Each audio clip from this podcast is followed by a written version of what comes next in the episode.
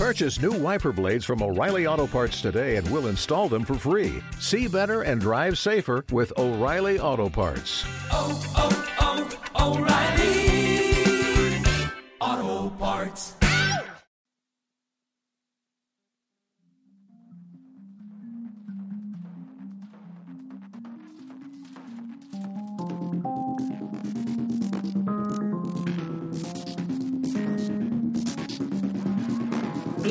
Bienvenidos a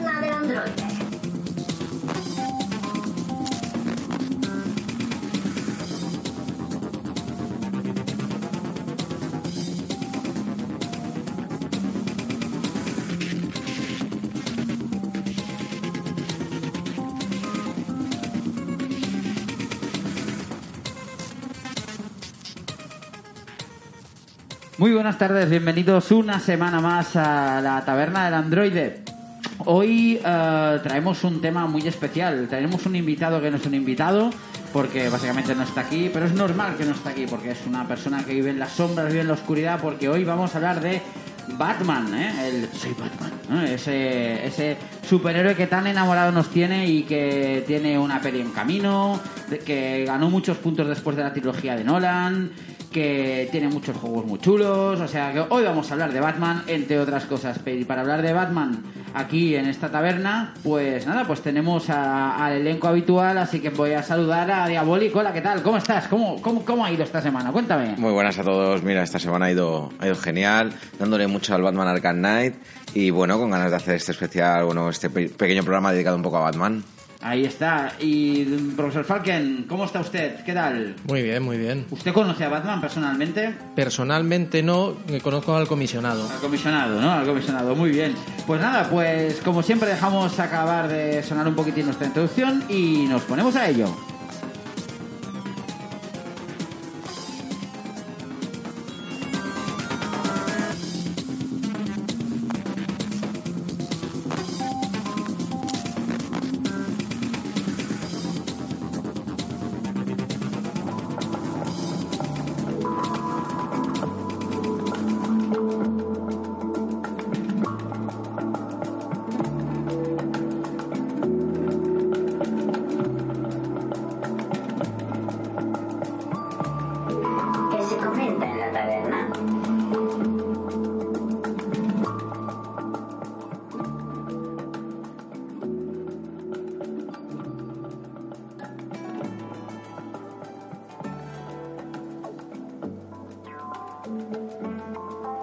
Aquí estamos eh, los androides esperando esperando a que llegue Batman, a ver si llega para, para entrevistarle un poco. No sé si va a venir, ¿vale? Pero mientras vamos a ir repasando un poco las noticias de actualidad que, como siempre, Diabolic nos, nos va acercando. Pero antes, tengo unas preguntas para vosotros. Tenemos algunos comentarios de, de algunos, de algunos oyentes, ¿de acuerdo? Y, nada, y, tengo ahí unas preguntas que además va- van directas, ¿eh? así piden opinión y demás. Así que, bueno, vamos a empezar por... Esta pregunta va lanzada a todos, ¿de acuerdo? Rubén Álvarez nos pide cuál es el peor juego que hemos estado jugando últimamente. Así que, bueno, mm, yo creo que podría empezar cualquiera, cualquiera de los dos. Diabolic, venga, tú mismo, ¿tenéis algo en mente? Yo lo tengo claro. ¿Quieres que empiece yo esta vez? Sí, mejor, mejor, porque es, es difícil esta respuesta. Claro, es que ¿sabes qué pasa? Que, que las preguntas no, no se las paso a mis colegas androides antes, de, antes del momento, así que les dejo ahí pensando y como son gente que solo... Pedro es muy... Pedro Diabolic es muy seleccionado y, y obviamente el profesor Falken solo juega calidad, pues claro, les cuesta, les cuesta responder. Pues mirad, el peor juego al que, mm, al que yo he jugado últimamente fue casi fue casi increíble fue uno de estos juegos juegos eh, de, de teléfono móvil de acuerdo porque porque yo soy débil y un día dije me están me están invitando tanto a jugar a esto del Candy Crush que al menos lo tengo que probar no y lo probé y entiéndeme, como juego de puzzle me parece me parece correcto, me parece que está hecho muy para que enganche, que está hecho y tal.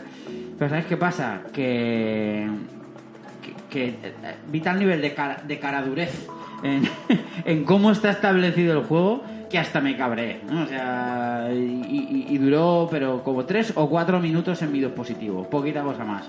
Lo probé, jugué unas cuantas fases, pero claro, claro, cuando te quitan las vidas y tienes, necesitas más vidas y tienes que empezar a invitar a gente a jugar, entonces me sentí, es decir, me empaticé con toda la gente esa a, la que a la que tú invitas, perdón, a la que tú recibes invitaciones, ¿no? Y dije, me cago en la, o sea, y decidí que, que- no iba a invitar a más gente a jugar a jugar esto. Así que en mi caso me quedo con el super ultra famoso Candy Crush, al cual antes ya no me caía bien, ahora oficialmente lo odio. ¿eh? Muy bien, ponéis cara de, de que aún no se os ha aburrido nada. Yo pongo un poco cara de circunstancia porque sí que es verdad que, que normalmente todos los juegos que suelo jugar son juegos conocidos o son juegos que a mí personalmente me gustan y ya no elijo, no, no voy a probar, ¿sabes? No voy a tiro hecho y no voy a probar. Pero mira, uno que se me, me acaba de pasar por la mente, que sí que es un juego que puse, no me acabo de gustar del todo y ya no, ya no lo continué, es uno de los que regalaron últimamente en el PlayStation Plus, creo que fue en el mes de marzo o así. Eh, bueno, regalaron ese mes dos. Uno que es eh, un juegazo que me pareció increíble que se llama Valiant Hearts, Bro, que buenísimo. es de ¿eh? Ubisoft, Sí, sí, sí, este de- del perro de la Primera Guerra Mundial. Y luego el mismo mes regalaron uno que se llama Oddworld Tasten, no sé qué, puede ser el... El remake del Oddworld. El remake del Oddworld. Pues he de decir que al Valiant Hearts me lo pulí, te podría decir casi en, en cuatro días o algo así. Y el remake este del Oddworld no lo había jugado ya en su versión old, digamos, y en la versión esta nueva remake, pues no me...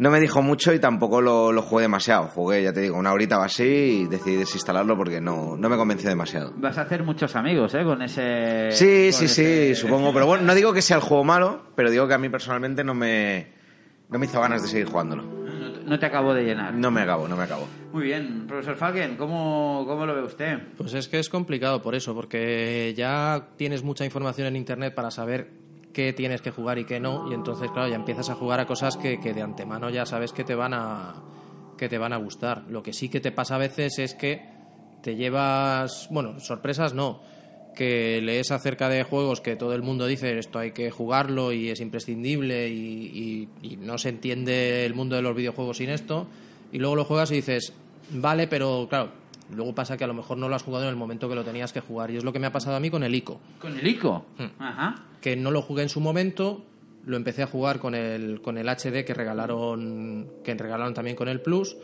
y, y no he pasado, no he pasado mucho porque me, me he despistado con otros juegos. O sea, no es el juego, es un juego que, que seguramente jugado en su momento me habría enganchado y que ahora no, no lo ha conseguido. Eso que decís vosotros dos, a mí me ha pasado con el Bloodborne. Es decir, yo probé el Bloodborne, con, además lo cogí con muchísimas ganas. Y, y además, claro, o sea, me había generado. Yo nunca he sido muy fan de los juegos de los Dark Souls, ni los Demon Souls, ni demás, ¿no? Pero, o sea, de la saga Souls. Pero, pero el Bloodborne, en serio, a mí me, o sea, me parece un buen juego, pero no, no empatizo con este juego, ¿sabes? No, no consigo conectar. Es un poco, es un poco raro. Vale, pues esta es la, esta es la, la primera pregunta. Tengo otra, ¿no? Tengo otra. Ah, a ver. Espera, que no me acuerdo del nombre. Espérate. Eh, Miquel Vidal, perdón. Miquel Vidal nos preguntaba cuál es nuestra canción sobre videojuegos preferida. Toma ya. Uf, pregunta difícil también. Yo no, no, podría, no podría decir solo una canción, pero si tuviera que decir alguna banda sonora, sin ninguna duda, tengo dos en mente. Una es, eh, bueno, en general, para generalizar, no solo de un juego, las bandas sonoras en general de los juegos de Zelda. Ajá. Me gustan bastante. Y luego otra, eh, en general también me suelen gustar bastante la- las bandas sonoras de los juegos de Metal Gear. Sobre todo del Metal Gear de Play 1. Me parece una banda sonora sublime. Muy bien. Una banda sonora para usted. Yo bandas sonoras completas tampoco es que las escuche de principio a fin, pero sí que hay dos temas en concreto que, puedo escuchar mil veces y todas las versiones que encuentre en YouTube me las, me las trago de principio a fin, que son el tema principal del Final Fantasy, el famoso tema de, de la intro, y el, y el tema de la, y, el, y del Zelda precisamente, el tema de la, de la fuente. Es Cuando suena, cuando vas a... De hecho es la que Sí, tengo, sí. es el- la melodía que tengo en el teléfono, o sea que... ¿La de la Fuente de las Hadas? El Fuente de las Hadas es, para mí es uno de los temas y he escuchado en la versión sinfónica que, que grabaron hace poco, la verdad es que es, es tremendo. Muy bien, joder, pues sí. Pues, mira, pues yo también me voy a ir un poco, me voy a ir un poco desviado un poco de la respuesta. A mí me gustan mucho las bandas sonoras de Final Fantasy, me gusta mucho. y recomiendo especialmente los discos de The Black Mages. The Black Mages, que es el, el grupo de rock metal que tiene Uematsu, que coge las canciones del, del- de Final Fantasy y de otros juegos de, de la saga, ¿no? Eh, cuando digo otros juegos digo spin-offs y demás. Y las, las versionan en plan rock metal y son impresionantes. O sea, o sea, todos los discos de la discografía de Black Mages yo los recomiendo encarecidamente. Bueno, pues hasta aquí las hasta aquí las preguntas. Así que yo creo que ahora sí ya podemos repasar un poco la actualidad. Diabolic, la semana pasada salimos deprimidos. Esta semana, ¿cómo vamos a terminar? Bueno, esta semana es un poco más alegre. No, no, mal. Estamos, ten en cuenta que estamos entrando en la temporada ya estival, la temporada de verano, eh, no hay muchas noticias destacables, la gente parece que como se relaja, ya veremos cuando llegue agosto qué podemos comentar en esta sección. Pero bueno, esta semanita traigo un par de noticias que, que están bastante mejor que la semana pasada. Muy bien, pues venga, adelante. Empieza por, por la primera que tengas en mente. Mira, la primera que tengo por aquí es una noticia que va a alegrar a mucha gente, sobre todo a mucha gente a la que le gusta jugar a juegos de 2017. Es referente al Kickstarter de Semo 3. Y es que ya se puede escoger, si haces una donación de 60 dólares, la edición física de PlayStation 4 del juego Shenmue 3. O sea que, bueno, quieras que no, ya no, ya no se basa todo en, en ediciones digitales, sino que, que va a haber al menos edición física confirmada por el Kickstarter. Bien, bien, bien, perfecto. Y la pregunta es, ¿y se sabe algo de los remakes HD del 1 y 2? Porque digo yo que harán falta para poder entender este... Porque nosotros a lo mejor en su época ya lo vivimos, pero toda la gente que no conoce Shenmue... Hombre, conociendo a Sony y su amor por los remakes HD, yo creo que, que no tardarán en salir seguramente. O por lo menos yo lo espero. Sí, tiene muchos números.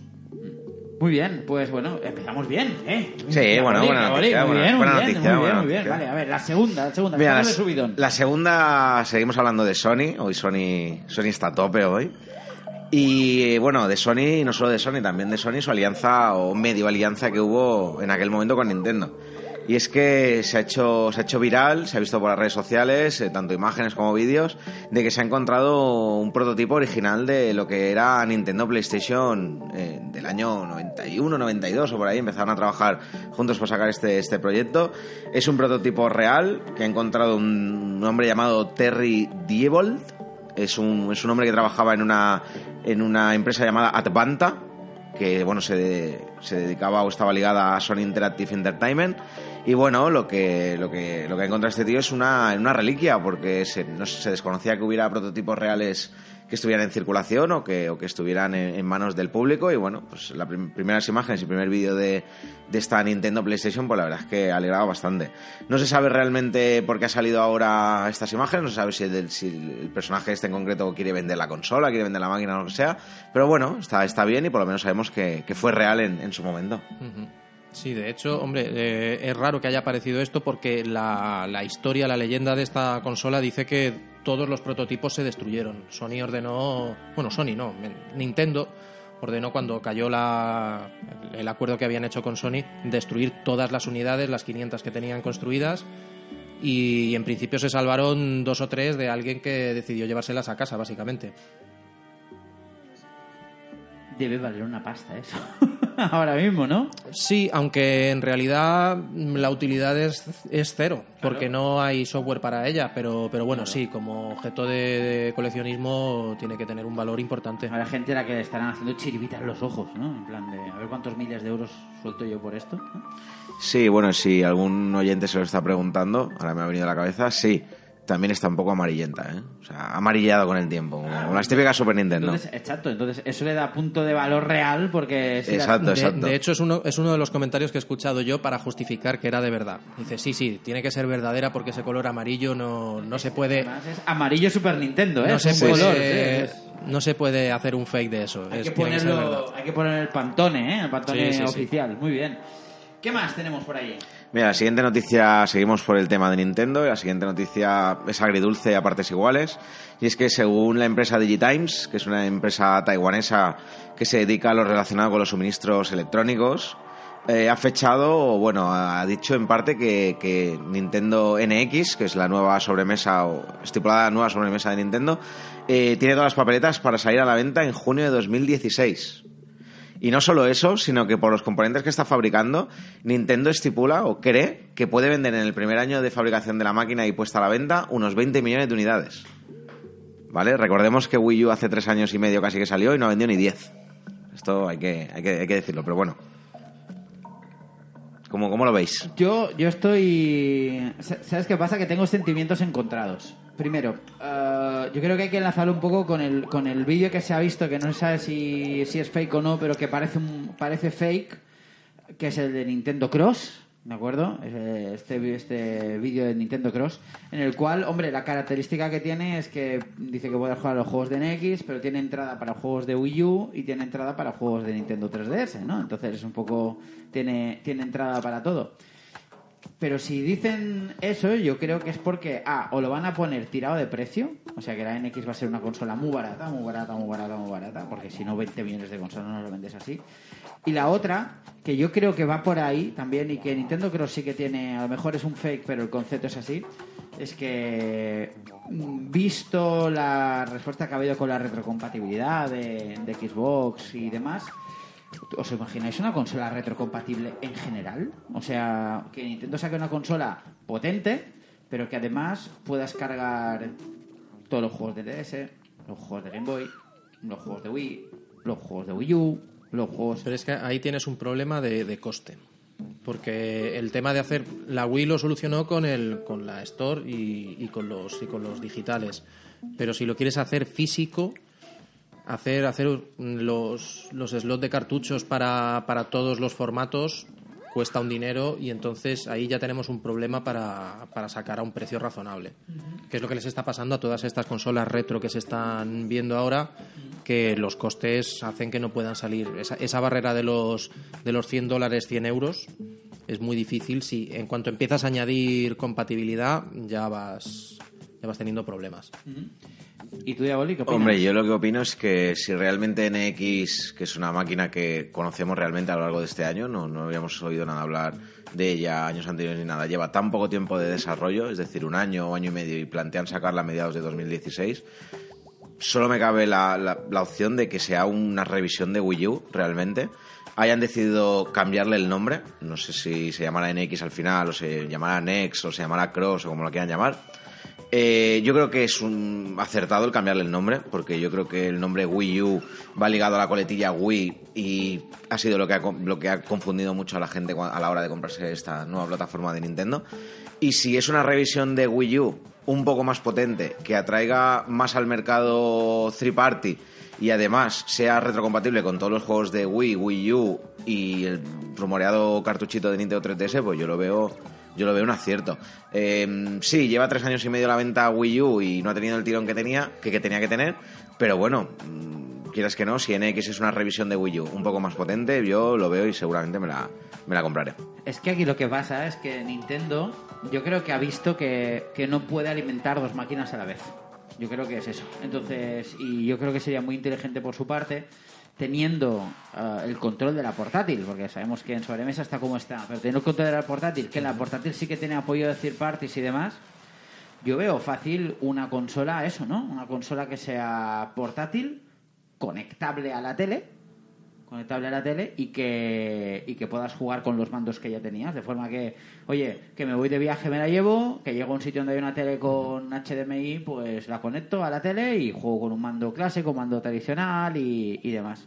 Yo eso creo que a lo mejor sería la línea más inteligente que podría sacar Nintendo porque en consolas de sobremesa está, está mal, pero en portátiles continúa, continúa ahí, ¿eh? Entonces, no sé, yo, yo lo veo por ahí. Ya, Boli, ¿cómo lo, ¿cómo lo ves tú eso? Yo, hombre, yo lo veo bien. Yo siempre, el lanzamiento de una consola nueva de Nintendo, sea una sobremesa o una portátil, para mí ya es síntoma de alegría. A mí me, a mí me, me apetece que salga NX. No soy del- de, los partidarios que dicen que es tirar el dinero porque si te has comprado una, una Wii U tan estafado y tal. Yo lo veo. Yo he disfrutado Wii U mucho, he jugado a juegazos pero juegazos de tamaño como por ejemplo Zombie U o Bayonetta 2, el remake de Bayonetta 1, el, el Super Mario World o el Mario Kart que a, día de hoy le sigo dando o el Smash y tal, o sea, yo creo que tiene un catálogo muy muy potente.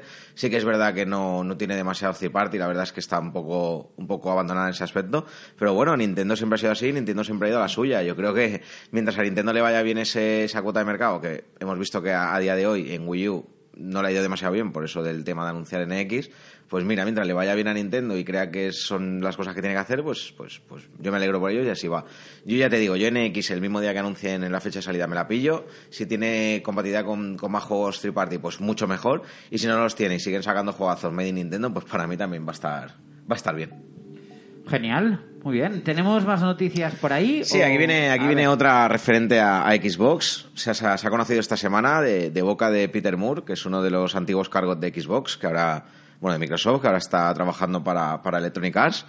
Eh, ha declarado en una entrevista que los costes de- de- del fall- típico fallito que todos hemos sufrido de las tres luces rojas de Xbox 360, no sé si, bueno, vosotros que tenéis Hombre. 360, no Sí, sé sí, si os sí. ha pasado, pero yo he tenido tres, Hombre. tres 360 y he tenido que enviar dos veces la consola a reparar. Yo entré tarde ya en 360 y ya la mía ya no, ¿No te ha da pasado? esos problemas. ¿no? Había, había la coña de que 360 era el número de consolas que tenías que tener antes de tener la definitiva, ¿sabes? Por eso se llama Xbox Yo he leído de 360. gente con, con 7, 8 y 9 consolas Sí, sí, sí. enviadas, o sea que... Sí, yo ya te digo, yo he tenido tres modelos distintos de Xbox 360. La primera que no llevaba HDMI, la segunda que era el modelo, digamos, entre comillas, FAT, que todavía... eh, que sí que llevaba HDMI, que era de 60 GB el disco duro, y luego he tenido el modelo Slim, y ya te digo, las dos primeras han caído como, como moscas, he tenido que enviar las dos, las dos a reparar. Bueno, pues este tío lo que ha declarado esta semana es que el anillo rojo de la muerte, que fue como se denominó las tres luces rojas de, de Xbox, de Microsoft, fue un error inesperado, que la compañía no esperaba. No sé realmente qué test de, de durabilidad le, le hacían a la consola, pero si es un error que no esperabas, pues... Pues no sé si habrán testeado mucho la máquina, porque ya te digo, había máquinas que a los tres meses ya estaban puestas a la venta, que a los tres meses ya estaban fallando.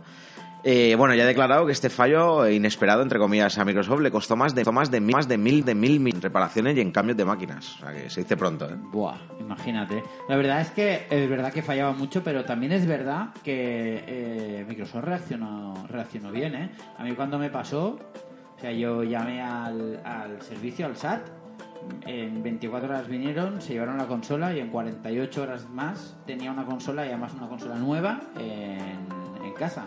Así que, no sé, yo creo que reaccionaron relativamente bien, ¿eh? Dentro de lo que, dentro de lo que cabe. No, claro, vieron, vieron rápido que, que la respuesta tenía que ser inmediata porque no era un caso aislado, era, era generalizado y claro, eh, se estaban jugando no solo esa generación, sino la siguiente, que es lo que, que es por lo que por lo que ha venido a, a comentar el precio de lo que le costó, que, y ha llegado a decir que, que Xbox One no habría no habría existido si ellos no hubiesen hecho este este procedimiento de, de reparación. Exacto, es que el coste no me extraña porque reaccionar bien mm, cuesta pasta. Entonces, ¿eh?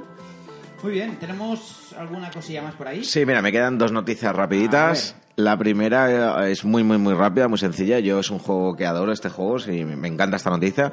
Y es que Yacht Club, que son los creadores de Shovel Knight, han confirmado a través de su delegación de Kickstarter que van a lanzar una versión física del juego para Play 4, Xbox One, Wii U y 3DS. Y no solo saldrá el juego, sino que saldrá además con todo el contenido DLC que ha salido ya y el que está por llegar, pues, pues de serie. Eso, eso, es siempre está bien. Muy buena noticia, muy buena noticia que los juegos que hayan tenido éxito acaben en, en formato físico, ¿eh? Sí, además juegos indies descargables eh, que la gente se cree que son un juego más y ya está, y los típicos que tienen gráficos de móvil o lo que sea, y para nada. Este, este Shovel Knight es un auténtico juegazo, un auténtico juegazo con estilo retro, y que bueno, que salga en formato físico, pues, pues da a entender que, que- que ha tenido éxito y que, que lo merece. Eso es algo que yo echo de menos en, en, Play- en Xbox One, porque Play 4 lo hace a veces. El Tesla Grad eh, y el The Escapist son dos juegos indies que puedes comprar por la Store y demás, y tienen edición física en Play 4. Así que está muy bien. Y además Sí, o- es un juegazo, ¿eh? Otro juego que también me, me- me viene a la mente ahora que también tiene edición física y era eh, principalmente digital es el Terraria. Terraria Exacto, también salió en formato físico. Eh, bueno, sale a la venta el este Shovel Knight el 16 de octubre de este año, o sea que ya podéis ir ahorrando. Bueno, de todas formas no es muy carillo, sale por unos 20 euros, 19,99 en formato físico, o sea Ah, que, o sea que habrá que habrá que estar atentos. Por 20 euros con todos los, des- los descargables, los DLCs y demás, fantástico. Muy bien, conmigo tienen la compra, ¿eh? Yo también, yo lo tengo digital y seguramente lo tengo digital en Wii U y seguramente me lo, me lo pillaré en Play 4 esta vez. Perfecto. Última noticia. Última noticia, esta es una noticia que dedico de aquí a un seguidor que, que nos sigue bastante y le mando un abrazo de aquí, que es mi, mi, mi coleguilla Gaspar, Gaspar Nicolau, pues si nos está oyendo seguro que ahora, que ahora esboza una sonrisa porque nos, nos oye cada semana. Y Pues es... perdona, perdona. Pues ya que nos oyes, Gaspar, Un comentario ahí, ¿no? Una preguntita ahí para, para el programa, ¿no? Digo yo, Sí, digo sí. yo. ¿eh? Un día lo traeremos por aquí, un día lo traeremos por aquí para que, para que le dé caña aquí al podcast. Pues mira, eh, estaba para ti y es que por fin se ha hecho de rogar, tantos anuncios, tanta sorpresa y tal, pero por fin ayer se estrenó el primer capítulo de la nueva serie Dragon Ball, que es Dragon Ball Super. No sé si, si conocéis la serie o seguís Sí, Dragon sí, sí, Ball. sí, sí, sí, sí. ¿Y qué tal? Eh, bueno, yo todavía no lo he podido ver, todavía no la, no la habían subtitulado a castellano cuando, cuando ha salido, espero que a lo largo de hoy ya esté. Y bueno, tiene buena pinta, es, ya sabéis que, que es una serie basada en las dos últimas pelis, esta última de la Batalla de los Dioses que vimos aquí, se estrenó en cines y todo, y la última que se llama Fukax 1F, que todavía no han estrenado aquí en España de forma oficial, pero bueno, que cuando la estrenen en cine, pues seguramente estaremos allí. Bueno, tiene buena pinta la, la serie y tal, así que la, la tendremos que seguir. A ver. Sí, sí, a ver, a ver. A ver si a ver, Toriyama está implicado otra vez, además. Yo lo único que espero y deseo es que no sea ni la mitad de mala que era GT. Yo con eso ya, a mí con eso ya me bastará. Pero es que GT no existió. ¿De qué, de No qué existió, no existió. Nada, nada, no existió. Pues ahí lo dejamos. Está, ¿no? Yo creo que cuando, cuando acabó ahí todo el tema de, de Boo y tal, aquí terminó todo, ¿no? O sea, bola de la cava acaba ahí, ¿no? Nada más, había rumores de algo, pero no, había, nada, nada. había que vender más cromos. Exacto, exacto. Fantástico. Entonces, tenemos, tenemos por aquí un tema sobre el que hablar también, que el profesor Falken nos, nos trae cada semana. Así que vamos a ver sobre, sobre, qué, sobre qué vamos a hablar. ¿Qué nos trae usted, profesor Falken? Pues el- la noticia de esta semana que me ha llamado mucho la atención ha sido el anuncio de Sony de que ha lanzado en Japón una plataforma de crowdfunding para, para financiar proyectos que, que sus empleados eh, desarrollan en, en casa, pero que por algún motivo o por otro eh, la propia Sony no ve lo suficientemente interesantes para, para financiar ellos y por eso piden a, piden a la gente eh, pues que, que los financien ellos si les, si les interesan y entonces llevarlos a, llevarlos a cabo. Uh. Hubiera Diabolic sonreír. No, a ver, no son. A ver, no, no me río por nada en especial, pero me parece. Me parece. Ya sabéis lo que yo opino sobre los crowdfunding, me gustan y tal, pero no sobre crowdfundings hechos por, por empresas potentes en el sector y que tienen mucha cuota de mercado. Yo, sinceramente, no sé Sony que pi- Realmente sí que sé lo que piensa.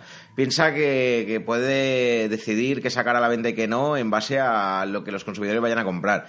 Y yo creo que siendo una empresa potente, como es Sony, no debería perder el tiempo en hacer estos crowdfunding. Debería intentar sacar un dispositivo, sí o no, ver si tiene éxito y si no tiene eso, éxito, otra cosa mariposa que lo que tienen que hacer, que para eso están. Que lo quieren hacer así, quieren meternos la idea más o menos en la mente y si nos interesa bien y si no, no. Bueno, pues mira, la gente que apoye a Sony, pues dentro de un par de años apoyará a Apple cuando tenga que sacar iPhone 8 porque no estarán seguros si va a triunfar o no. Y el año siguiente, pues yo que sé, apoyarán a Samsung a ver si tiene que sacar una LED de 85 pulgadas por si no la vamos a comprar o no y, y así iremos. Pero bueno, es lo que, es lo que hay. Yo, yo es lo- mi opinión, yo creo que las empresas grandes no deberían hacer esto. A mí me parece, a mí me parece que sí. Yo creo que, yo creo que es una buena, es una buena tendencia que, que por una vez las empresas empiecen a hacer lo que les estamos pidiendo desde hace muchos años, que es que escuchen lo que, lo que a nosotros nos interesa. Llevamos diciéndoles que, que están anquilosadas y atrapadas en el pasado, que no evolucionan, que no toman parte de las nuevas tecnologías y de, y de, toda, y de toda esta nueva cultura digital. Y, y yo creo que es interesante que, que se, que se lancen y que digan, bueno, pues por supuesto con, con, su, con su espacio para mejorar, pero, pero yo sí creo que es interesante que digan, mira, esto a nosotros no nos termina de. no, no terminamos de estar seguros. ¿Qué opináis vosotros? O sea, es, es, el, es el realmente pedir la opinión a los consumidores eh, directamente. Una de las críticas que se, pod- que se había hecho al crowdfunding de- del Shenmue era utilizar Kickstarter y es porque mucha gente decía que eso le podía restar protagonismo a otros proyectos más pequeños dentro de la misma plataforma. La respuesta de Sony es, pues vamos a hacer una plataforma propia, no estamos interfiriendo con nadie, el que quiera entrar entra. Y, dejamos Kickstarter para, para, el resto de, de- de proyectos. Yo creo que es, que es interesante, que es interesante que las, que las compañías hagan este tipo de cosas porque no quiere decir que Sony no vaya a seguir desarrollando sus propios productos, Evidentemente, si Sony tiene clarísimo que un proyecto, que un proyecto tiene viabilidad, le va a dar salida por su, por su cuenta, no tiene por qué esperar a que, a que la gente le diga que sí. Y esto es lo más parecido a lo que los americanos llaman el, poner el dinero donde tienes la boca. Es decir, eh, me quiero esto, quiero esto, quiero esto. Dice, vale, pues demuéstramelo, pon aquí algo de. pon un dinero y entonces te lo, y entonces te lo daremos. Porque es algo que de entrada nosotros no terminamos de ver claro. Yo creo que es interesante. A mí lo que me da miedo, yo entiendo entiendo su postura, profesor Falken. A mí lo que me da miedo es que se generalice. A mí lo que me da miedo es que quizás algunas algunas cosillas que algunos proyectos que Sony podría arriesgarse y de eso que dices, venga, lo intentamos, no lo intentamos, véase Journey, por ejemplo. Ahora, digamos, Sony nunca va a tomar la iniciativa directa. Antes va a consultar, ¿no? Y antes va a consultar con pasta. Esto es lo que a mí me preocupa. Que si fuese, no, mira, escucha, son proyectos cuya viabilidad está clara que, que no. Son proyectos, pero al final, Sony lo que yo creo que esto lo utiliza como una herramienta para, para, para ponerse en riesgo cero. Y eso es lo que y eso es lo que a mí casi casi me entristece, porque si la gente no mete pastas significa que Sony no arriesga y entonces a partir de ahora solo tienes, ¿no? los productos, es decir, secuela de la secuela de la secuela. Yo creo que es el, o, o al final quien arriesga es la, la desarrolladora, ¿no? Como Guerrilla que ha dicho, "Oye, mira, voy a hacer un juego que no tiene nada que ver con Killzone y, y demás." Mm, Eso es lo que a mí, es decir, entiendo la postura de ambos, ¿no? Eh, comparto un poco la, la- Joder, que es Sony, tío. O sea, mete pasta, que la tienes, coño, ¿sabes? Ahí está, es que es O que sea, mm, es eso, ¿no? Entonces, si después Sony hace un poco lo que, lo que ha hecho con Shenmue, pues quizá no me parecería tan mal, ¿no? Es decir, lo que dice, vale, habéis demostrado aquí, pues mira, tenemos aquí un millón de personas que han demostrado que les interesa el juego poniendo algo de dinero, pues nada, pues, pues tío, pues yo meto 20 millones más, ¿no? Entonces, mm, hasta me lo pienso, pero, pero me da miedo que se generalice y que, y que sea, o sea, que- lo que en mallorquín decimos pasam sarada de bandas bau, ¿no? O sea, vale, no vamos a hacer nada que no tenga el apoyo. Cuando si entramos en eso, mal Bueno, hay vamos, que ¿no? decir que de momento, ah, de momento son proyectos, son proyectos de hardware. O sea, está, hay un mando a distancia, hay un reloj con tinta electrónica. De momento el software no se ha, no se ha planteado. Lo lógico es que termine también ahí. O al menos yo creo que es, que es, que es lo lógico. Y el tema es eso, el tema es ver cómo evoluciona. Si esto se convierte en la norma, pues yo también opinaré que está muy mal, porque lo suyo es que, los, que, estas empresas tomen algún tipo de riesgo. Pero me parece muy bien el, el ya no acabar en, la, en ese mundo binario del te lo financio o no. Ahora ya damos una segunda oportunidad a algunos proyectos, tanto de hardware como seguramente de software en el futuro, de decirle, no lo, no lo tenemos claro, vamos a darle a la gente la oportunidad de, de decidir qué es lo que quiere qué es lo que quiere hacer. Yo no creo que, Sony y seguro que todas las demás empresas acabarán en el mismo camino porque es, es lógico, es lógico con lo que cuesta últimamente el desarrollo, con la competencia brutal que hay, querer rebajar un poquito el nivel de riesgo, no, no a cero, porque rebajar a cero el nivel de riesgo es simplemente pues sacar secuelas y se acabó. Y yo creo que ahí tampoco a ellos les interesa entrar. Claro, lo bonito es que con esto, o sea, la parte positiva es que veremos títulos que probablemente eh, no hubiésemos visto nunca, ¿no? Sí, títulos o proyectos, o proyectos nuevos de... de- ¿no? O sea, sí, sí. Pero claro, pero, yo me imagino, por ejemplo, a, a- a Ubisoft subiéndose al carro de esto y es en plan de... Claro, si Ubisoft se subiese al carro de esto, pues a lo mejor no habríamos visto el Valiant Hearts, a lo mejor no habríamos visto el Child of Light, ¿no? Un poco...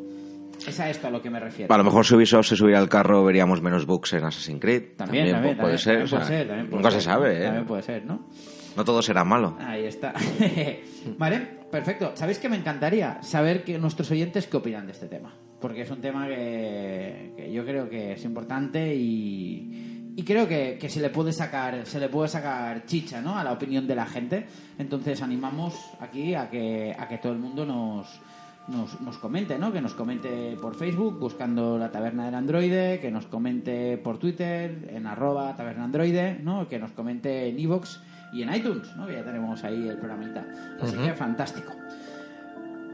¿Qué? ¿Pasamos un poco a la música? Al ataque. No, pasamos un poco a la música. Hoy traemos, hoy traemos, como vamos a hablar de Batman, pues traemos una- un tema, ¿no? Del Batman Arkham Knight Song, ¿no? De Tryhard Ninja que colabora con J.T. Makinima. Eh, es un tema. Yo no lo conocía, lo he estado buscando esta semanilla, estaba buscando y hemos pensado en poner a lo mejor la canción de Seal, ¿no? Esa de Kiss from a Rose.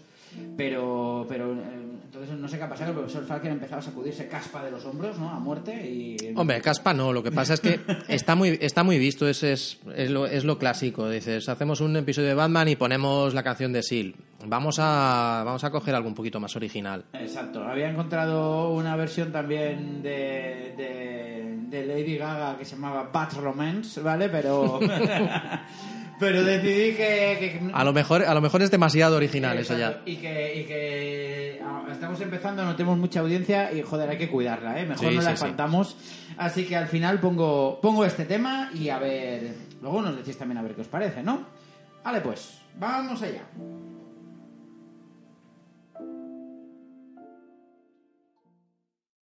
Out of dark a hero forms. City's night that serves no throne. Saves a life for every ghost that still haunts him in his bones. To the past, owes a penance. People's hope is his vengeance when the sun fades from the sky. Through the black shines a beacon right at home.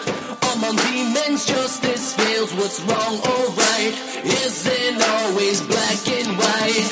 Out of dark, a hero forms. Sadie's night that serves no.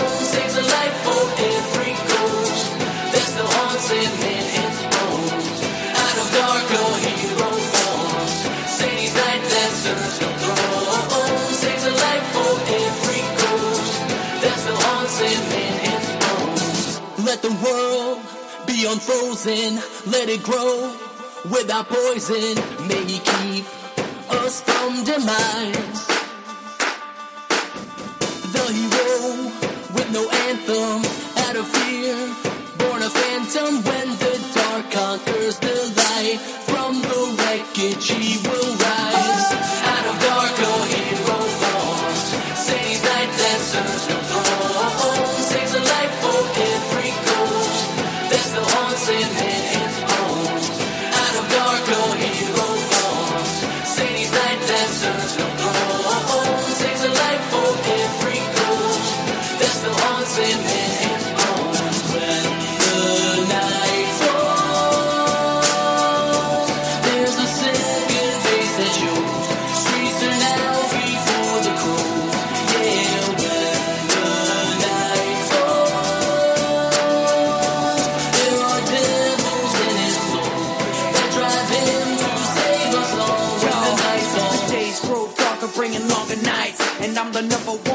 target of the Arkham Knight. I've seen a lot of crime, cost a lot of Gotham lives. Start the car up, out, time to take another ride. I've become a darker knight, not the kind father would want. The mask I put on is only getting harder to don. The eyes of a hawk, I'm watching like a bird in the sky. And if you mention Bruce Wayne, I never heard of the guy.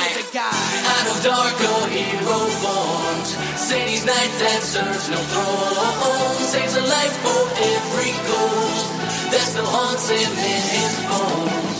Out of dark, a hero forms. Sadie's night that serves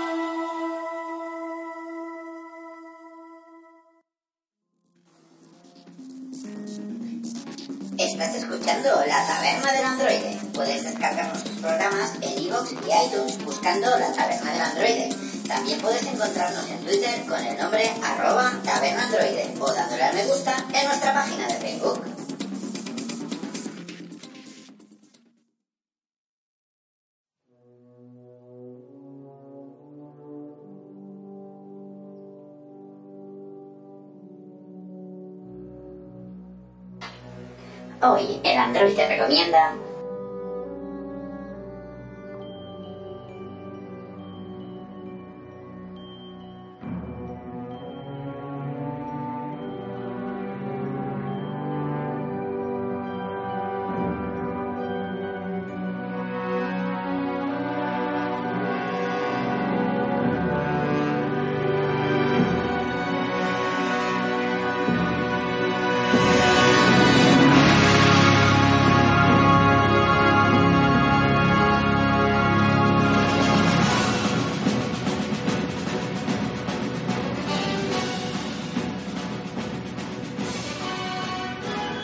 tras este tema, ah, pues nada, empezamos ya, ya con, con Batman. Ya lo podéis oír de fondo. Tenemos aquí el- la banda sonora de la película de la banda sonora de la película de Tim Burton. Y, y nada, yo creo que vamos a empezar con las recomendaciones que hoy venimos con, con- con- con platos fuertes, ¿no? Porque tenemos a Diaboli que ha estado dándole caña al título, al título estrella, al título que está de moda hoy en día, que es el... Es el Batman Arkham Knight. Muy No. bien, y, que, y que- cuéntanos, cuéntanos. Yo tengo muchas preguntas, ¿eh? Para ti. A ver, cuéntanos. Bueno, este Batman Arkham Knight nos sitúa al final de la trilogía esta de Rocksteady. Eh, tengamos en cuenta que, bueno, también está Batman Arkham Origins, que no, no lo hizo Rocksteady, que es como una precuela, digamos, del primer Arkham Asylum, que no está nada mal. No la cuentan en la trilogía, ¿eh? Es como si la repudiasen casi. ¿sabes? Bueno, no la, no la cuentan, no la cuentan, pero bueno, cuando pruebes el jueguecito este, el Arkham, el Arkham Knight, verás que hay pequeños detalles eh, o sorpresitas, como yo llamo, eh, bueno, los típicos Easter eggs, que sí que te dan a entender de que ha habido un Arkham Origins anteriormente. Aunque no lo nombran personalmente, sí que te encuentras, sé, por hacer, por ejemplo, pues la máscara de tal personaje y te cuenta pues un poco, pues esta la máscara utilizaba tal, tal, tal para tal, el arma de tal personaje, pues este arma servía para tal, tal, tal. Y sabes que son personajes del Origins porque no han salido en ningún otro juego de la, de la franquicia Arkham, así que en principio, pues si no hacen referencia al Origins, ¿a cuál, a cuál van a hacerlo, no? Claro, claro, muy bien. Pues, a ver, explícanos un poco. Y bueno, ese- el, bueno, pues el Batman este sitúa tiempo atrás después del fin del segundo Arkham, que será Arkham City. Eh, tampoco quiero spoilear mucho el final de Arkham City o el principio de Arkham Knight, porque si hay alguien que, por ejemplo, no ha jugado, yo eh, aconsejo que antes os juguéis un poquito los dos primeros, sobre todo el Arkham Asylum que a mí me gustó mucho y el segundo por si queréis continuar la historia. Que si no lo hacéis, pues mira, pues a los 10 minutos de- del tercero ya te spoileando el final del segundo, así que tampoco... Pero bueno, yo aconsejo habértelo, habértelo pasado. Y bueno, pues te sitúa en una Gotham que está mm, en pseudo calma, digamos, por, por- por una, por una circunstancia que ha pasado. Y bueno, eh, parece que todo va en orden y que Batman no es más necesario y ya no tiene función ninguna en Gotham. Hasta que sucede un evento en medio de una cafetería, al principio de, de este Arkham, Arkham Knight, en el que la gente, bueno, eh, la- la- toda la ciudad de Gotham se da cuenta de que el espantapájaros ha vuelto ha vuelto con una toxina más potente que la que tenía en el primer juego de, de Arkham Asylum y que está sumiendo, digamos, lo que es la ciudad en el caos y que, y necesitan, urgentemente que, que alguien detenga al espantapájaros porque no, no, se puede- no es algo sostenible. Bueno, vuelve a aparecer otra vez el Caballero Oscuro, vuelve a aparecer otra vez Batman, es el justiciero que nosotros llevamos. Cabe destacar que también a lo largo del juego vas a llevar otros personajes. Algunos se van a lanzar mediante DLC, como es el caso de Batgirl, que es el primer DLC ahora anunciado para este Batman, y que, bueno, complementan y completan un poquito lo que es el modo historia de, este Batman Arkham Knight. No sé, personajes, otro que me venga a la mente ahora es, por ejemplo, el de Harley Quinn, por ejemplo. Te viene en, una, en un DLC, en una precuela con el, con el juego que, que merece la pena jugarse porque está muy, está muy entretenido, está muy bien. Genial. Y, y me contabas algo sobre, sobre, el, sobre el Batmóvil. Sí, esta es un algo que no, que no me, ha, no me ha gustado demasiado de este juego. Y es que el juego se llama Batman Arkham Knight, pero si se hubiera llamado, como te comentaba antes, Batman Arkham Driver, pues todo el mundo se habría creído, ¿no? Porque casi el 90% del juego se basa en el uso del, del Batmóvil. Pero tan, tan, tan abusivo es el uso del Batmóvil. Es y no es. A ver, ¿cómo te lo explicaría? No, no puedes decidir no usarlo, digo yo. No puedes decidir no usarlo, no. No, para avanzar en el modo historia y pasarte el juego es eh, 100% obligatorio utilizar el Batmóvil, porque para pasarte fases eh, que, por ejemplo, yo que sé, necesitas, eh, un ejemplo, piratear no sé qué zona, es piratear con el coche. Necesitas escalarte al edificio para hackear mediante electricidad o enchufar un cuadro eléctrico, es con el coche. necesitas abrir unos puentes que no sé qué, no sé cuánto. Tienes que pasar con el coche, o sea, so- el coche es una es como si te dijera como un batarán, como si te dijera un batgancho o, o cualquier arma más de, de Batman. Necesitas, incluso necesitas a lo largo del juego ir mejorando el coche, subiéndole estadísticas y tal con puntos de habilidad porque es porque es, es muy muy muy importante, sí, sí. Podríamos decir que Batman es como Michael Knight y el Batmóvil es como Kit. Sí, se podría decir que sí, se podría decir. Además, eh, tiene una funcionalidad del Batmóvil que es tú le das a un botoncito y en cualquier lado donde estés, el Batmóvil viene al rescate y te, saca de ahí, te lleva y tal. Eh, es un planteamiento, no te diré arriesgado, porque todo el mundo había pedido, oye, mira, ¿cómo es que han salido ya tres juegos de Batman y no hemos conducido ningún vehículo? ¿Cómo es que no sé qué tal? Pero es casi casi como, como lo que yo digo, ¿queríais Batmóvil? Pues aquí hay dos tazas, porque ya te digo, es, es, es- lo han hecho demasiado, demasiado, demasiado presente, demasiado importante. Yo creo que podrías explicar un poco cómo se controla el Batmóvil, porque no es un coche al uso como los de. Mm, no es un coche al uso, los de. Forza, ¿no? Es decir. No, mira, el Batmóvil tiene una conducción bastante decente para ser un juego no exclusivamente dedicado a la conducción. La verdad es que se, se lleva bastante bien. Eh, tiene dos modos el Batmóvil. Tiene el modo Batmóvil normal, que es el que, te- el que se utiliza como vehículo normal, te lleva de un punto a otro, va un poquito más rápido, el control es más, entre comillas, ¿cómo decirlo? Como coche normal, digamos. Tú giras con el stick, acelerar con un botón, eh, frenar con el otro, puedes hacer derrapes y tal, que no está nada mal. Lo que pasa que el problema que tiene este, esta versión del Batmóvil es que es eh, muy débil. O sea, quiere decir Ajá. que si giras, por ejemplo, a una calle donde te aparecen tres tanques, por ejemplo, porque los enemigos tienen tanques o, bueno, lo que son vehículos controlados a distancia que van armados hasta, hasta, hasta los topes, pues te, nada, te, te disparan dos veces y estás, y estás acabado. Es, digamos, el Batmóvil sin el blindaje arriba, ¿no? O sea, Correcto, sí. es lo que se diría el vehículo normal de Batman para desplazarse de un lado a otro y, y- y poco más. Sí, sí. Muy bien. ¿Y qué pasa cuando subes el blindaje? Y luego pasa, tienes un botón exclusivo aquí en el Batmóvil en el que lo apretas y el Batmóvil cambia como de forma, se hace como más achatado y más como más ancho. Eh, y es porque le aparece blindaje y le aparece todo lo que es el armamento que lleva el Batmóvil oculto.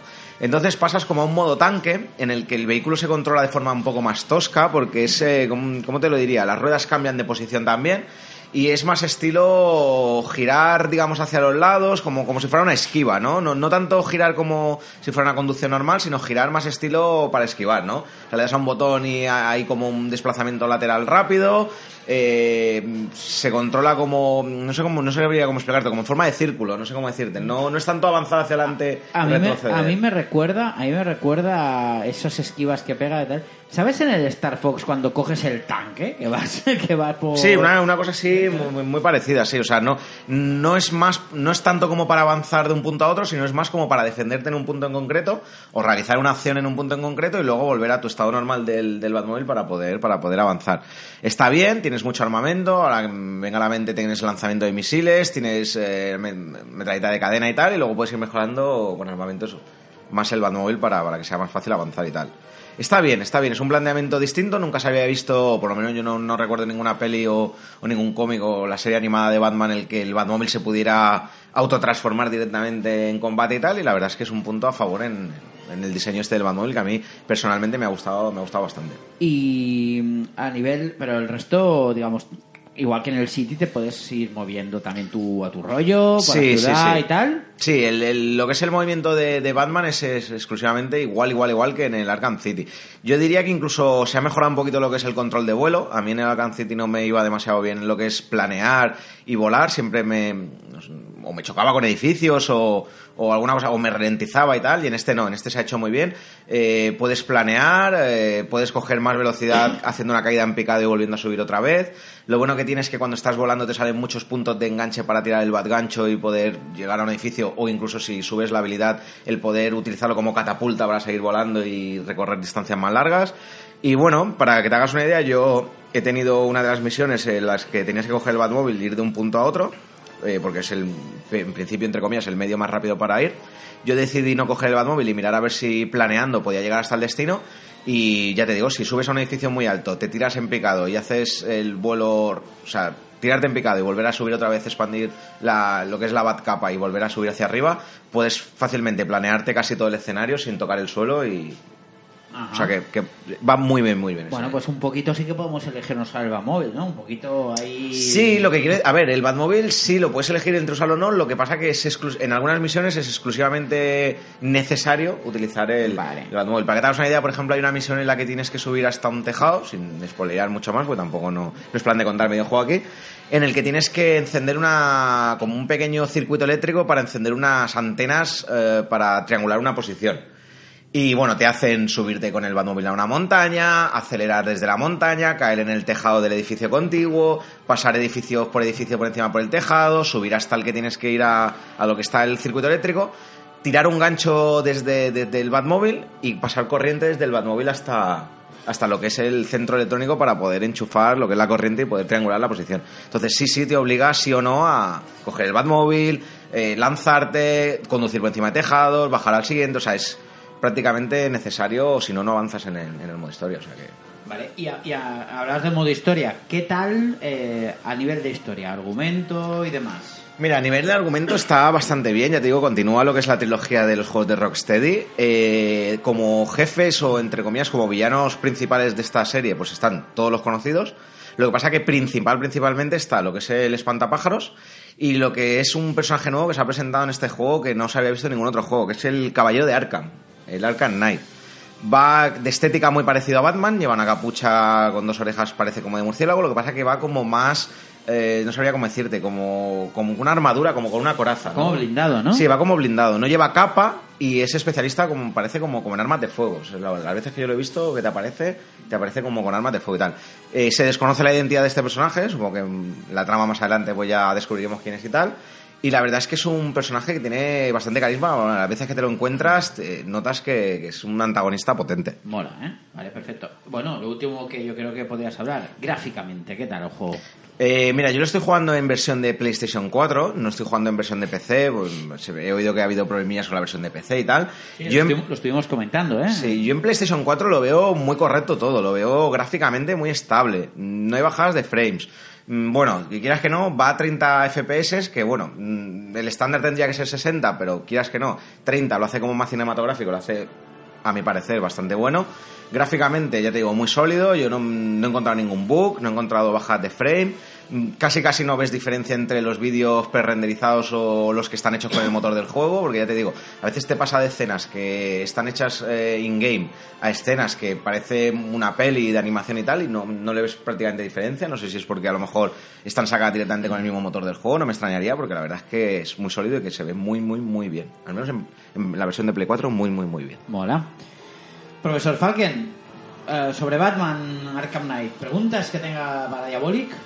Preguntas, la verdad es que no. A mí yo estaba repasando ahora que tengo aquí delante la lista de, de voces en la versión original y la verdad es que es bastante, es bastante interesante. ¿Lo estás jugando en castellano o en inglés? Yo quería hacer un, también un inciso aquí en el tema de audio. El tema de audio, lo que son las explosiones, por ejemplo, lo que es la banda sonora, está muy, muy, muy conseguida, lo que son efectos de sonido. Pero yo lo estoy jugando en doblaje en castellano, porque la verdad, a veces es más cómodo escucharlo que no ir leyendo en la pantallita. Y la verdad es que el doblaje en castellano no es que deje mucho que desear, pero podría haber estado a la altura de lo- del juegazo que es. Podría haber estado un poquito mejor. Claro, es que yo estoy viendo aquí, veo listas y digo, vamos a ver, o sea, sale eh, John Noble es el que, que es el, el profesor de ¿Juro? El de Fringe. Sí, sí. Es el que hace del espantapájaros en la versión original. El Joker es Mark Hamill. Hola, es que es verdad que Mark Hamill hace mucho de Joker, ¿eh? Sí, incluso en la serie animada, la serie de animación en Estados Unidos es Mark Hamill la voz El, del Joker. el pingüino eh, está, está doblado en la versión original por Nolan North, que, que es un actor de, de voz que, que no nos sonará, pero que hace de Nathan Drake. O sea, es, es la voz de ¿Ah. Nathan Drake en Uncharted. Y, y claro, vas, vas mirando y dices, ostras, es que aquí la gente se pone las pilas. Y el, y el Batman de la versión original es Kevin Conroy, que también es un actor de voz eh, americano, que era el que le daba la voz al, al Batman animado de la serie esta de los, de los 90, que es una de las series Sí, sí, que, sí. que la- que mucha gente... La de le- Animated Series, Este. que, que mucha gente le tiene mucho cariño a, a esa serie.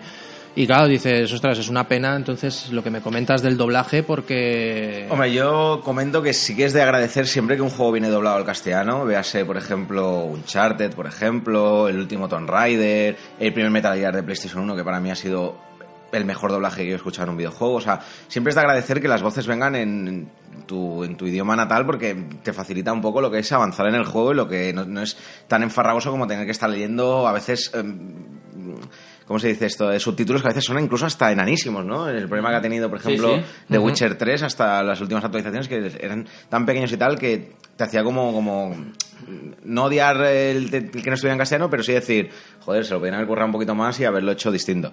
Pero sí que es verdad, y sí, siempre se ha sabido, que las versiones en original siempre son de más calidad y son, son muy, mucho mejores que las del país en el que Claro, es que ves, estás viendo el esfuerzo que hace esta gente por contratar actores de, de primer nivel, ya no solo actores de, de doblaje, sino, sino actores, actores de, de- de series y de, y de cine para, para darles otro, para darles más empaque a, a las a, a todo ese modo historia que ellos quieren, que ellos quieren dar, y es una pena que aquí se, se pierda un poco que, que, por supuesto el trabajo de doblaje que se hace aquí es verdad que, que es de mucha calidad y, y lo que nosotros queramos, pero, pero bueno, que sigue siendo, sigue estando un poquito por debajo de, de lo que es la versión original.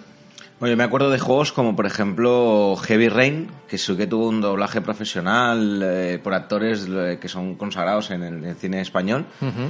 Y bueno, sinceramente es buen doblaje, pero tampoco llega, yo creo, a la calidad que, que- le implementan en su versión original. Yo, ya te digo, yo agradezco que venga en castellano y mucha gente seguramente también lo agradecerá, pero bueno, si, si eres de esos que le gusta no que sé, las voces originales o eres tan sibarita que prefieres que, que esté en inglés y verlo subtitulado, pues no hay ningún problema, se puede poner porque en todo, casi todos los juegos que tienen versión en PlayStation 4, bueno, ahora lo que estoy diciendo ahora igual me estoy colando y la semana que viene tengo un comentario aquí que me, Bueno, a lo mejor que me corrige. eh, ya nos corregirán, ¿no? Pero casi, todamen- casi todos los juegos de PlayStation 4, los que son exclusivos desarrollados por Sony, la gran mayoría de juegos de Play 4, vienen con el- la típica etiquetita detrás que pone Playable en English, o sea que lo- le puedes cambiar o el idioma a la consola directamente o, o el idioma al juego lo puedes poner en inglés. Yo Play 4 no, pero en Play 3 al, al último Tomb Raider sí que lo quise sí que lo quise jugar en inglés porque la, la actriz que da la voz a, a Lara, que es Camila Ludington, es una es una actriz que yo conozco de, de- de haberla visto en Anatomía de Grey, en Californication y me hacía mucha gracia verla ver, ver el doblaje porque claro ya estoy acostumbrado a, a su voz y, y- y tenía y tenía un punto un punto interesante pero bueno hombre obvi- obviamente que, que ofrezcan el doblaje siempre que puedan Yo, bueno, no sé si vosotros conocéis el estándar que hay en otros países europeos, como es el caso de Alemania o el caso de Francia, en el que creo que por ley está estipulado que todo, todo el contenido digital que sale en estos países tiene que venir como, como mínimo doblado al, al idioma natal de- del país. Es el caso, por ejemplo, de este último. Eh, ahora me saldrá el nombre. Este juego MMO que ha salido ahora en Play 4 y Xbox One, que ya estaba en PC. Eh, el Elder Scrolls Online. ¿Sí? Eh, ha salido en su versión física aquí en España y viene eh, subtitulado, bueno, subtitulado en inglés y tal.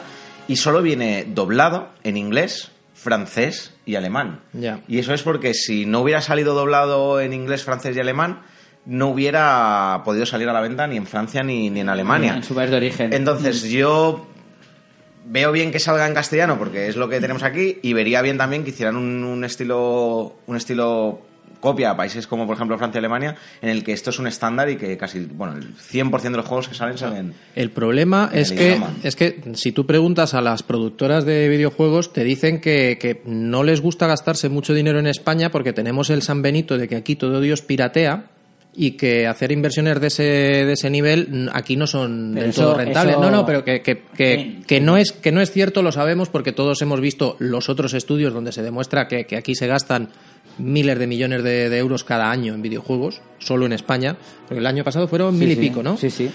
Y dices, dices no, no, no, te- no tenéis razón, pero como el San Benito es ese, pues esa es la excusa que tienen ellos para no, Mira, para no querer doblar. Y que, y que la Play 4 y la Xbox no son pirateables ahora mismo, ¿sabes? De, mo- que- de momen- Así que, ¿qué me de estás momento no? Sí, claro. sí. Mira, yo tengo una anécdota con esto del doblaje que ahora me ha venido a la mente. La verdad es que es una anécdota que en su momento me dio bastante rabia, me, me- me afectó bastante porque dije, joder, Dios, es que si llegamos a estos extremos, pues ya no sé qué, va- qué va a poder pasar. Y es con un tema, con un juego que yo adoro, que me encanta también, que me, me parece uno de, lo- de los mejores juegos de la última década, que es un juego que se llama Los Odyssey. Aquí Pere lo, lo conoce también. Buah, es un, buah, buah. JRPG Sí, sí, sí, de lo mejorcito que yo he jugado. O sea, comparable a titulazos como, por ejemplo, Final Fantasy VII, Final Fantasy VIII. O sea, juega en el- la primera división de los JRPGs. sí, sí, sí, sí. Y hay una anécdota muy, muy curiosa sobre el doblaje que no mucha gente conoce. Y es que lo que es la compañía que desarrolló los Odyssey, que es Miss, Wal- Miss Walker, eh, antes de sacar los Odyssey en Xbox 360, eh, firmó un contrato con Microsoft en la que tenía que sacar dos JRPGs para contrarrestar el éxito que tenía en Japón eh, lo que es PlayStation 3 con sus, con sus juegos exclusivos. Los dos juegos que firmó Miss Walker para sacar con, con, con Xbox 360 exclusivos eran eh, Blue Dragon y Lost Odyssey. Eh, Blue Dragon salió antes, salió un añito casi dos antes que, que Lost Odyssey. Ajá. Y salió eh, subtitulado en castellano y totalmente doblado en castellano aquí en territorio español. En Estados Unidos bueno, salió doblado en inglés, en Francia en francés y tal. Pues no sé qué pasó con este título, Blue Dragon. A mí personalmente es un título que ni me agrada ni me desagrada. Me parece un juego correcto, o sea, un juego que está bien. No llega al nivel de los Odyssey, pero no está nada mal. Pero le pegaron de palos con el doblaje que le habían puesto. Yo que, yo que he oído el juego, creo que totalmente injustificado. Porque es un juego que, a mi parecer, tiene un doblaje más que correcto en, en castellano. Es un muy buen doblaje. Y esos palos que se llevó Blue Dragon, yo creo que más que nada se los llevó por el juego que era y por cómo era, que no por el doblaje, aunque, aunque criticaron mucho el doblaje de, de Blue Dragon. Que Miss Walker decidió no gastarse dinero en el doblaje en castellano de Lost Odyssey, para mí una auténtica pena, porque realmente es el juego que merecía venir doblado en castellano y no tanto quizá Lost Odyssey, pero sí me tiene un doblaje en italiano Sí, sí. que yo es una de las pocas veces que yo he visto un juego doblado las voces en italiano en territorio español, o, o el único, yo ahora no me viene a la mente un juego que venga, no. porque pueden venir en francés, pueden venir en alemán, pueden venir incluso, yo qué sé, en cual- pero en italiano.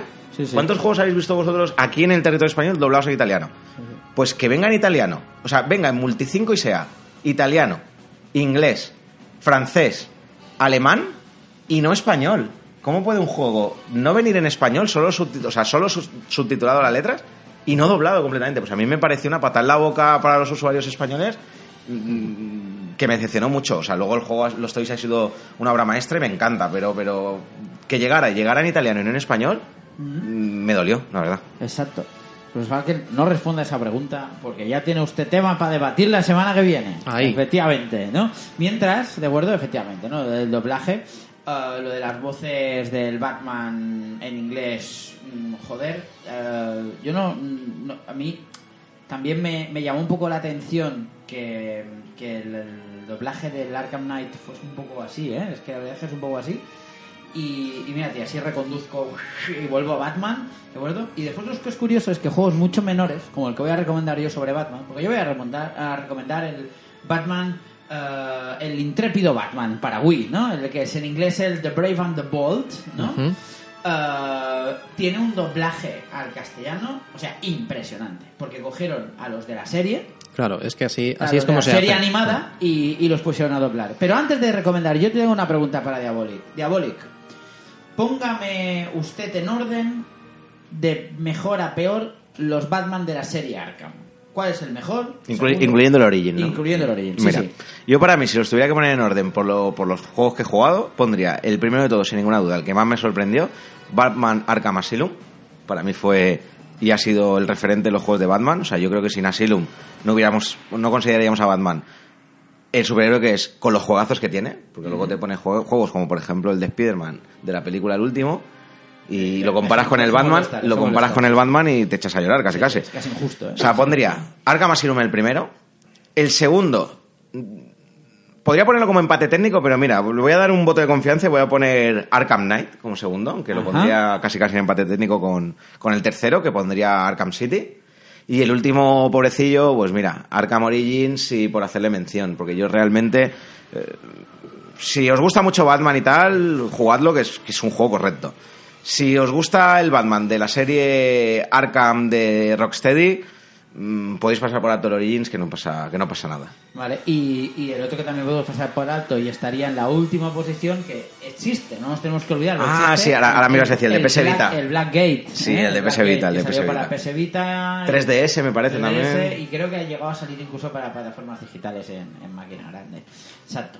Vale, pues yo, yo traigo así en lazo el The Brave and the Bold, el intrépido Batman para Wii, que no tiene nada que ver. Es decir, si el Batman Arkham Knight es el Batman oscuro, ¿no? el Batman, digamos, un poco más tétrico, más, más de héroe torturado y demás. Pues es de todo lo contrario, es el Batman de dibujos animados, ¿no? Se parece más a la serie esa de, ¿os acordáis? Del Pum Pam Pinch de, de los años 80, de Adam West. Y está basada en una serie animada que se llama también, ¿no? El intrépido Batman, que es un poco la herencia cuando terminó el Animated Series, que era esa clásica de la que hablaba el profesor Falken hace un rato, ¿no? Que esa, esa más oscura, pues esta no. Esta es colores brillantes, todo es como muy cómic, todo es muy estética muy bonita y demás. Y The Brave and the Bold, o sea, el Batman para Wii, es un beat'em up eh, de estos de scroll horizontal, ¿vale? Con algunos puntitos de plataforma.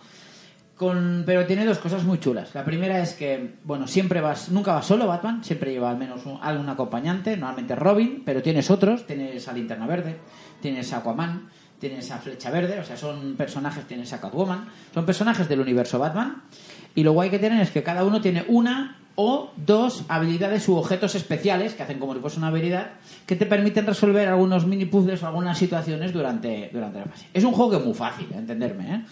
Es un juego que es muy sencillo a la hora de jugarlo, pero lo que es muy chulo es jugarlo en cooperativo. Porque cuando lo juegas en cooperativo se vuelve súper divertido. Da la sensación. Es, es como cuando jugabas a un juego de la Super Nintendo en cooperativo, ¿no? Esa sensación de un juego fácil, rápido, que en una tarde le das y luego te olvidas y demás, ¿no? Pues, pues es esa misma sensación de, de juego fresco, de juego divertido y esta vez sí, el doblaje es impresionante. ¿sabes? Y de hostia, es que el Arkham Knight con este doblaje sería la hostia. Porque lo que hicieron fue coger a los de la serie animada y pum, meterlo directamente, directamente en el, en el videojuego. Está dibujado así como cel shading, trazo grande. Y es un juego que yo recomiendo mucho para, para darle un poco de un poco de caña una tarde con un amigo, ¿no? Porque además, como puedes ir cambiando de personaje, pues venga, pues yo llevaré a Aquaman, pues ahora pues yo, pues venga, pues mira, tú llevas a Batman y yo llevo a Robin o a Nightwing o tal, ¿no? La verdad es que es un juego muy divertido y, y- y muy chulo, ¿vale? Vale, si no lo habéis jugado, es uno de esos juegos que a mí me encanta, ¿no? Esos juegos ocultos, ¿no? Esos juegos Ujú. que, que conocen muy poquita la gente, pero que, pero que es, es muy guay. ¿Vosotros lo conocíais, este intrépido Batman? Yo no. Yo es la, la primera noticia que tengo. Claro, yo es que Wii es una plataforma que, que no he tenido hasta hace dos meses, básicamente. Ajá. Y claro, no, no, no le prestaba atención y no el catálogo de Wii lo tengo completamente por, por descubrir.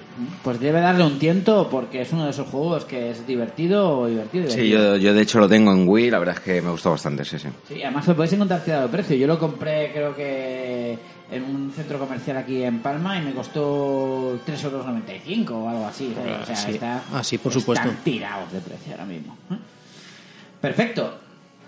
Profesor Falken, ¿y usted qué nos trae relacionado con Batman? Pues relacionado con Batman, si hablamos de series, pues eh, no queda otra que recomendar Gotham, que Gotham. es que es la, la serie la serie precuela de o al menos así está planteada a todo el universo Batman que, que conocemos de toda la vida. De lo que se trata la serie es de, de explicarnos eh, siempre desde el punto de vista de, de Gordon que cómo llega Gotham a convertirse en, en la ciudad que es cuando la, cuando la hemos conocido a través de los ojos de Batman. O sea, es una ciudad en la que siempre ha existido crimen, siempre ha habido familias de crimen organizado, pero que estaban, vivían en una especie de equilibrio inestable eh, más o menos, más o menos soportable para la, para la población y para la policía pero que con la tras la muerte de, precisamente de los padres de, de Bruce Wayne eh, se desata se desata la guerra y, se inicia el, el Gotham que- que acabamos conociendo nosotros cuando ese Gotham eh, donde sí donde es una ciudad que se que se ve que se ve que ha sido grande pero que ahora es es un sitio donde, donde si no eres un criminal es mejor que hagas las maletas y te vayas directamente. Además, sale un jovencísimo Bruce Wayne, Sí. ¿verdad?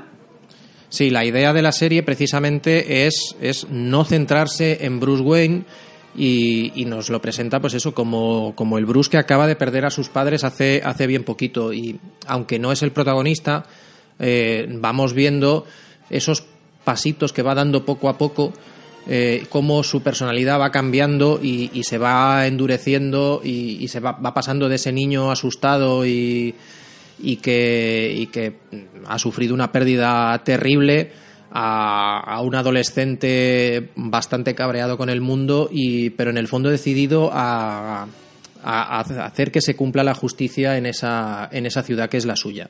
¿Y el protagonista quién es entonces de la serie? El protagonista es Gordon. Con, vamos, totalmente. O sea, Gordon llega, vuelve a la ciudad, a su ciudad natal, eh, después de haber pasado por, por el ejército y, y consigue un trabajo en el departamento de policía. Y él, que es un chaval joven, idealista y muy noble, se encuentra con una ciudad que, que está podrida hasta, hasta la raíz, con un departamento totalmente corrupto y, que tiene que pelearse con sus propios compañeros para, hacer su trabajo como él lo entiende, o sea que es cumplir la ley a, a rajatabla. Luego, pues obviamente tiene que, tiene que aceptar alguna serie de compromisos, como por ejemplo eh, hacer tratos con, con el pingüino. De hecho, eh, la serie da a entender que, es Gordon el que crea al pingüino.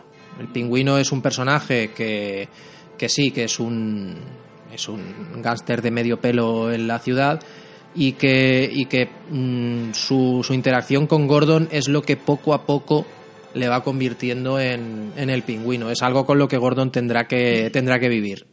Yo lo que he leído, yo no la he visto Gotham, pero he leído que es precisamente el chaval que interpreta al pingüino se luce en, a nivel Sí, sí, interpretativo. es, es alucinante. O sea, de hecho, el, el pasado el pasado octubre estuvimos estuve con, con mi hermano en la, en la convención de cómics de Nueva York y en el panel de, de Gotham, eh, por supuesto, el, el protagonista Gordon, que, que es Ben McKenzie, este que, que protagonizaba la serie de, de OC, Ajá. Que, que parecía que, que parecía que se iba a quedar ahí y que gracias a Dios ha, conseguido recuperarse. Pues por supuesto todas, todos estos protagonistas se llevaron aplausos del público, pero fue entrar el actor que interpreta al pingüino y la gente se puso de pie directamente. O sea, es, ¿Podría considerarse que es el segundo protagonista? Mm, No, no exactamente. Lo que pasa es que sí que le da, le da una personalidad, le da un carácter al personaje y tiene un carisma tan grande que, que es probablemente uno de los personajes más queridos por parte de, de todos los espectadores. O sea, a la gente, a la gente le, le gusta mucho ver el- el- al personaje de- del pingüino, cómo va, cómo empieza de, de- de ayudante, de ayudante, del último mono de, de uno de los, de una de las familias del crimen a convertirse en el pingüino que nosotros conocemos, a, un auténtico psicópata y, líder de, de uno de los sindicatos de crimen de, de la ciudad. O sea, es. Y lo hace muy bien. Y la serie tiene, tiene guiños, o sea, no, no- no- es muy sutil, no te lo da directamente, pero hay momentos en, el que, en los que el personaje del pingüino se cruza con Bruce pero claro, en ese hasta ese momento ellos no se conocen, no saben quiénes son, pero sí que te los ponen en una situación para que digas, ostras, qué, qué gracia. Estos dentro de, dentro de 20 años se van a estar dando estopa, vamos, como, como, como los enemigos que son, claro. Pues está muy bien que revitalicen este supervillano porque el pingüino es... Yo tengo la sensación de que dentro de la serie Batman es el típico eh, antagonista que, mm, que siempre, bueno, siempre ha estado a la sombra de, de otros, ¿no? Como el Joker o, o el Espantapájaros o Dos Caras, pero que, que gracias, además, lo diría así, gracias no, por culpa del papel de Danny DeVito, Claro.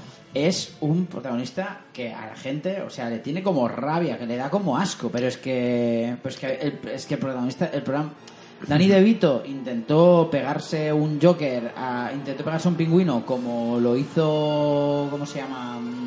Con el Joker, el, ahí que no Ostras, actor. será Jack Nicholson. Jack Nicholson. Gracias, ¿de acuerdo? Y lo hizo bien, pero consiguió un que era casi una caricatura, una burla, ¿no? De, del, del Es que protagonista. a- acaba saliendo un personaje cómico, Cómico. y a lo mejor tiene algo que ver pues el estilo de el estilo de, de la película que es un poquito que es un poquito tirando a lo, a lo cómico también es una película que a mí me encanta ese, ese Batman de Tim Burton me, me gusta mucho pero tal vez el estilo de Tim Burton es muy cómico y este es un personaje que, que también lo es y, y se prestaba mucho a, a acabar siendo una caricatura y aquí le da aquí le da la vuelta es un personaje dar mal rollo el pingüino. ¿sabes? Aquí es un personaje que da bastante mal rollito y que, y que ves que realmente que realmente es, es un psicópata peligroso, que es un psicópata peligroso. Pero la gracia sobre todo de la serie es, es ver que, que esos, que esos malos que tú conoces y que ves el que has visto todos estos años en cómics y en películas, tienen una motivación detrás. Eso es lo que le da la gracia a, la serie. El ver que, que no, es que esta gente, pues sí, o sea,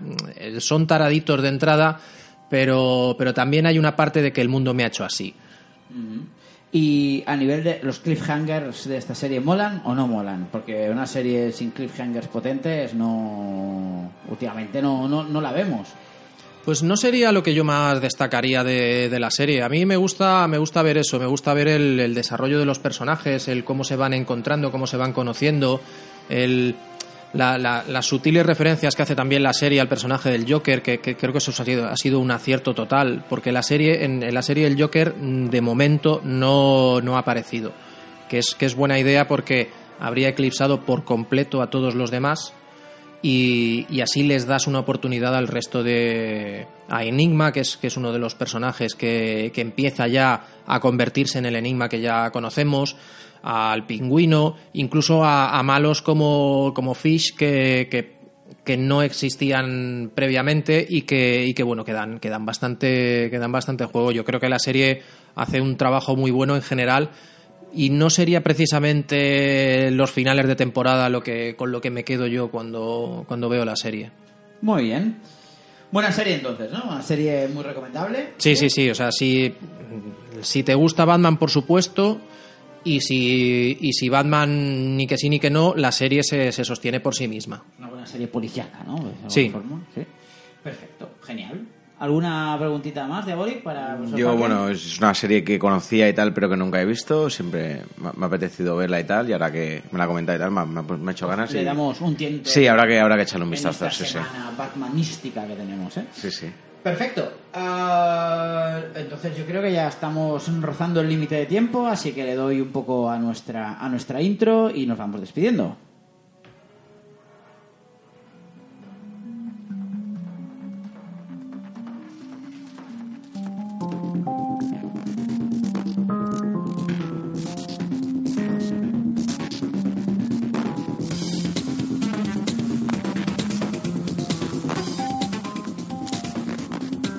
Hasta aquí el programa de hoy. Hasta aquí hemos llegado hablando un poco de noticias, hablando un poco sobre Batman, ¿de acuerdo? Yo hoy estaba espeso, eh, chicos. Estaba yo, estaba, hoy tenía el aceite grueso ahí. El calor, el calor. Sí, está, hace, ¿no? hace Eh, mucha calor, mucha calor. Sí, estaba- el aceite estaba espeso hoy, ahí corriendo por mi circuito. Menos mal que estabais vosotros ahí para, para darlo todo.